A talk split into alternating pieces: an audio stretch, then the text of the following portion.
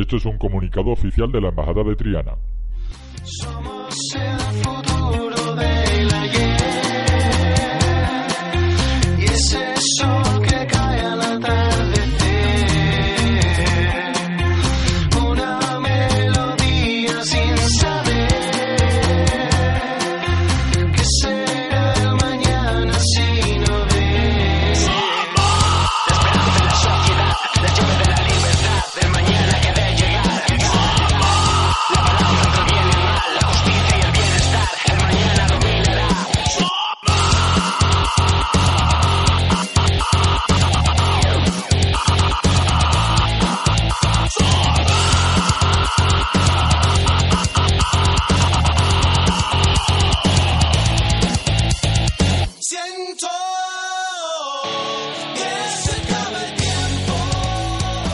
Bienvenidos a la Embajada de Triana con este nuevo capítulo.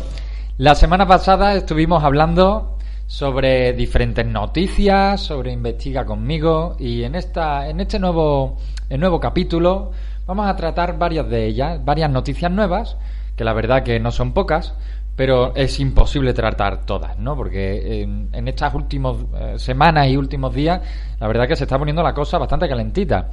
De hecho, el primero que quiero hablaros es sobre la filtración del proceso, la filtración de la sentencia del proceso, mejor dicho. Habéis visto, tanto en las noticias como en televisión, como en la radio, eh, como en periódicos online, cómo se ha filtrado esa sentencia, que incluso algunos eh, pensaban que eran mentiras, pero al parecer, mm, bueno, pues es cierto, ¿no? Porque incluso Marchena se ha disgustado por, esa, por esa filtración. Lo que sí que no, no habréis visto en ningún sitio, ningún medio de comunicación, es cuestionarse esa filtración. Es decir, yo no sé si en el Código Penal aparece como delito la filtración de una sentencia antes de la fecha de su publicación. No lo sé, la verdad que se lo he preguntado a varios abogados y ninguno me ha sabido responder. Algunos me dicen que sí, otros que no, pero no, no lo tienen bastante claro. Sobre todo teniendo en cuenta de que lo más posible es que la filtración se haya realizado por alguno de los magistrados o alguno de los funcionarios. Bien, esto deja bastante claro un poco, bueno, la, la inseguridad y poca protección que hay en este sentido y la vulneración totalmente de las personas acusadas, indiferentemente de tu opinión política que tengas, independentista, nacionalista español, da igual lo que seas, pero algo lo que tiene que estar de acuerdo conmigo es que la filtración de esta sentencia es totalmente una vulneración y una violación de las personas acusadas. Una de las cosas que quiero que sepáis es que si es una es un delito la filtración, que espero que la gente comente este podcast y me lo resuelvan. Si es un delito, es posible investigarlo. Es posible investigarlo, por lo cual quiero daros un par de consejos que es realizar peritajes informáticos a los magistrados, a los funcionarios, tanto en sus correos electrónicos como en sus dispositivos, y también a los medios de comunicación.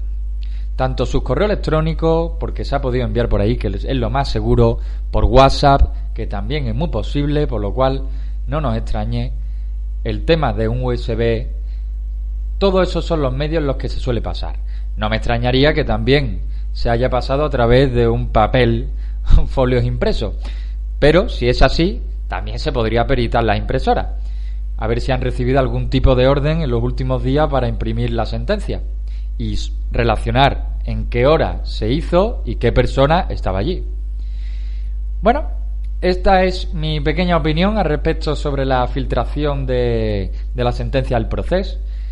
Y ahora entramos con otra noticia.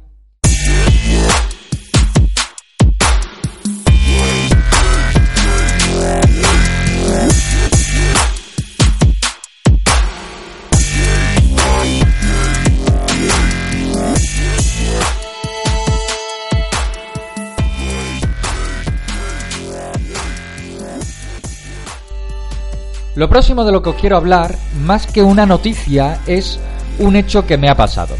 Os voy a hablar desde, desde bueno, pues lo que pienso a nivel personal y, a ver qué os parece.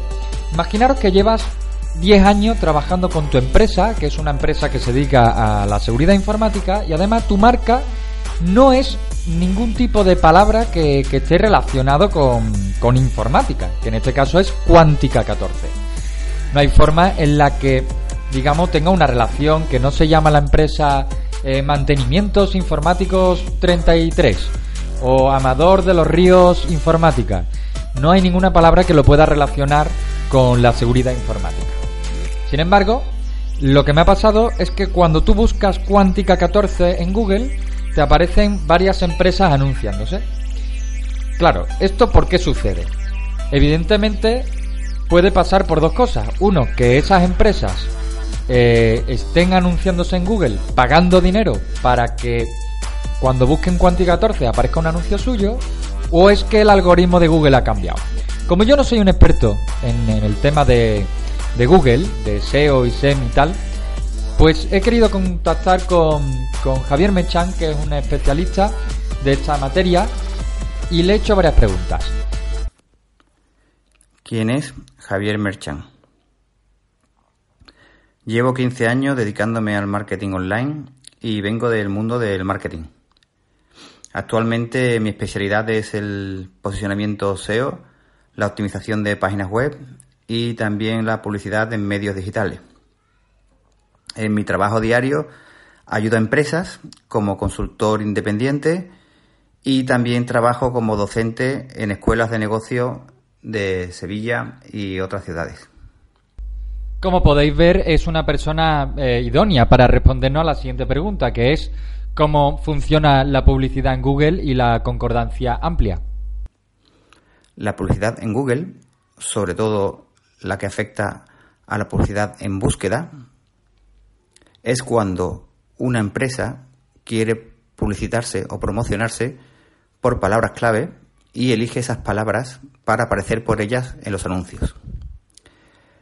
La concordancia amplia es cuando eliges una palabra y Google decide que hay una serie de palabras relacionadas con esta y también las coloca como posible palabra que puede salir en el anuncio.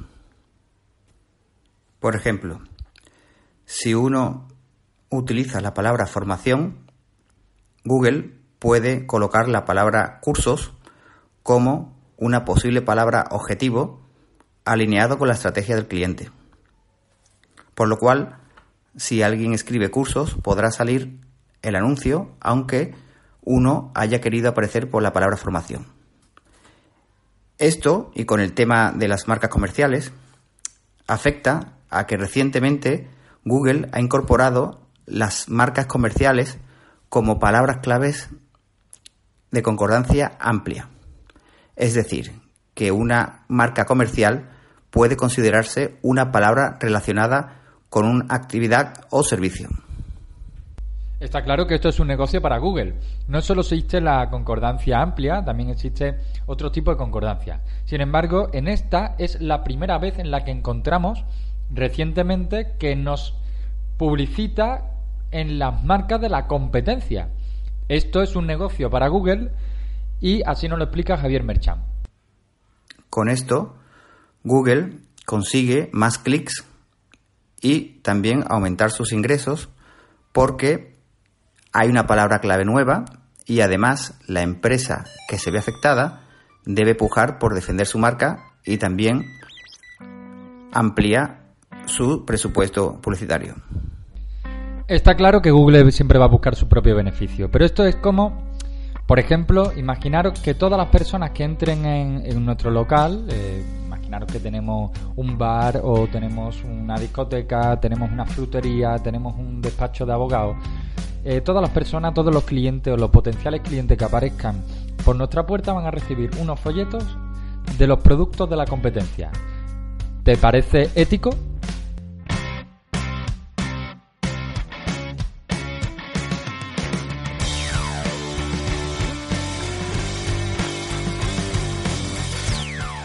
Opinión sobre que se anuncie una empresa con el nombre de la competencia. y posibles soluciones. Bueno, mi opinión es que legalmente es posible porque ha habido varias sentencias y Google considera que las marcas comerciales pueden ser también palabras claves en ciertos casos a menos que estén protegidas esas marcas comerciales. Moralmente es otra cosa. No lo veo eh, ético, pero eh, se, se está haciendo como una estrategia cuando una empresa quiere buscar los clientes de la competencia y lo está buscando y encontrando cuando buscan la marca de la competencia. Ya conocemos la opinión de una persona que, es experta en el ámbito de marketing y, y de anuncios en Google, ¿no? Ahora vamos a, a buscar a un profesional, en este caso un abogado, que conocemos bastante bien aquí, sobre todo en esta casa, porque ha sido ponente en Hacking Sevilla, cuando hacíamos los eventos ronda de hacking en Triana, de hecho. También cuando vino como ponente en el Congreso Sin City este año en Cartuja, que todo el mundo sabe que también es Triana. Eh, Triana tiene lo que son los países trianeros y lo- las pedanías trianeras y Cartuja es una de ellas. Entonces, eh, vamos a contar con una persona muy cercana a nosotros, un abogado, un gran amigo, que es ¿Que ¿Quién es Rubén Vázquez? Pues un abogado más de Sevilla eh, que le gusta el tema tecnológico y que está especializado básicamente en derecho tecnológico, sin más. Como habéis podido escuchar, es una persona bastante humilde con su currículum. Me gustaría ampliar que él es un abogado especialista en el ámbito de, la informática, la privacidad y bueno, la ley de protección de datos, ¿no? Me gustaría preguntarle a Rubén qué opina respecto a que personas que tienen empresas se anuncien con Google a través de la concordancia amplia y estos anuncios aparezcan en la competencia, sabiendo ellos, siendo conscientes que invertir en Google con concordancia amplia se va a meter sus anuncios en marcas de la competencia. Con respecto al supuesto de concordancia amplia, eh, aquí la película cambia bastante, ya que eh, no hay una actitud o actividad predeterminada y directa por parte de la empresa para utilizar la marca tercera que se está utilizando, es decir, que aparezca ese posicionamiento asociado a, tu empresa con una marca de tu competencia, sino que es el propio algoritmo el que eh, da lugar a esa acción. A nivel jurídico, en un primer término habría que plantearse si está llevando a cabo una vulneración de marca con, con dicha operación. En este caso, eh, como no hay un, entiendo, no hay una actividad, una operación que busque esa acción, sino lo que se busca es un posicionamiento amplio, no habría ningún tipo de eh, ilícito por parte de la empresa en un primer momento. Eh, ¿Por qué digo en un primer momento? Porque si bien tú puedes llevarlo a cabo y hacerlo sin querer, con lo cual no habría ningún tipo de inconveniente jurídico en ese sentido, si dicha campaña se continuase en el tiempo y se acreditase que eso genera un perjuicio económico para la tercera marca, para la tercera empresa, sí que podríamos de nuevo encontrarnos en un supuesto de competencia desleal. Pero claro, eso tendríamos que ir al caso, al caso concreto y revisar cómo se ha llevado a cabo dicha campaña. A su vez, en el supuesto de Google y su responsabilidad, igual que en el caso de las keywords, ya hay bastante eh, jurisprudencia que dice que obviamente ahí no hay ningún tipo de actividad ilícita o ilegal por parte de Google. En este caso creo que el límite que están traspasando es bastante más, eh, por decirlo de algún modo, peliagudo, ya que eh, sí que está dando lugar con su algoritmo a una actividad que puede dar lugar a una competencia desleal donde ellos serían eh, parte esencial de dicha eh, competencia, ya que igual que antes eh, tú eras el que marcaba la palabra que tenía que generar la competencia, por decirlo de algún, supuesto, de algún modo, ahora no tienes que hacer nada. Sería una actitud negativa en el caso de que no marcaras como palabra negativa la competencia. Eh, ahí Google creo que se la está jugando, pero habría que ver también si se le da algún tipo de regulación a, a ese tipo de comportamiento, que se le dé mucha más importancia en el ámbito jurídico, porque realmente a día de hoy la que tiene es escasa por mucha importancia que tenga a nivel de posicionamiento. Y sobre todo la que salgan las primeras sentencias que todavía no hay al respecto. Ya tenemos ambas opiniones, ¿no? Tenemos una opinión por un lado de, de una persona eh, de marketing, otro que es eh, un abogado. Y, y ahora, bueno, mi opinión al respecto con todo esto, que, que se generó cierta polémica en mi cuenta de Twitter cuando publiqué lo que he comentado, ¿no? Que cuando poníais el nombre de mi empresa aparecían dos, eh, con sus respectivos anuncios, ¿no? Pagados. Estas empresas, yo en ningún momento he dicho que hayan puesto una keyword que sea cuántica 14. Lo que sí que es cierto que a mí lo que me parece un poco raro y lo que me llama la atención es que si ellos son expertos o dicen ser expertos y saben que si invierten en Google anuncios en Google con concordancia amplia van a aparecer en la marca de la competencia y eso no es ético, pues hombre, ¿qué quiere que te diga? Si eres consciente y lo haces, pues me parece mal. Sencillamente era lo único que quería manifestarle. Volvemos a hablar con Javier para preguntarle un poco sobre el tema de, qué soluciones tenemos al respecto cuando algún, alguna empresa, competencia a nosotros, se anuncian con nuestra marca. Cuando se realiza esta estrategia, realmente se va buscando esto. El problema viene cuando hay empresas que ni siquiera saben que esto ocurre porque no saben utilizar bien la plataforma de publicidad y utilizan las palabras claves en concordancia amplia. En este caso, habría que hablar con la empresa, escribirles o llamarles y decirle lo que está pasando, para que puedan poner como palabra clave negativa la marca comercial. Esa es una posible solución para que no pujen por nuestra marca. Otra solución para proteger tu marca es que Google ha puesto a disposición de todo el que quiera protegerla un formulario en el cual eh, se puede rellenar con la información de la marca y esta no podrá ser usada por ninguna otra empresa en un anuncio.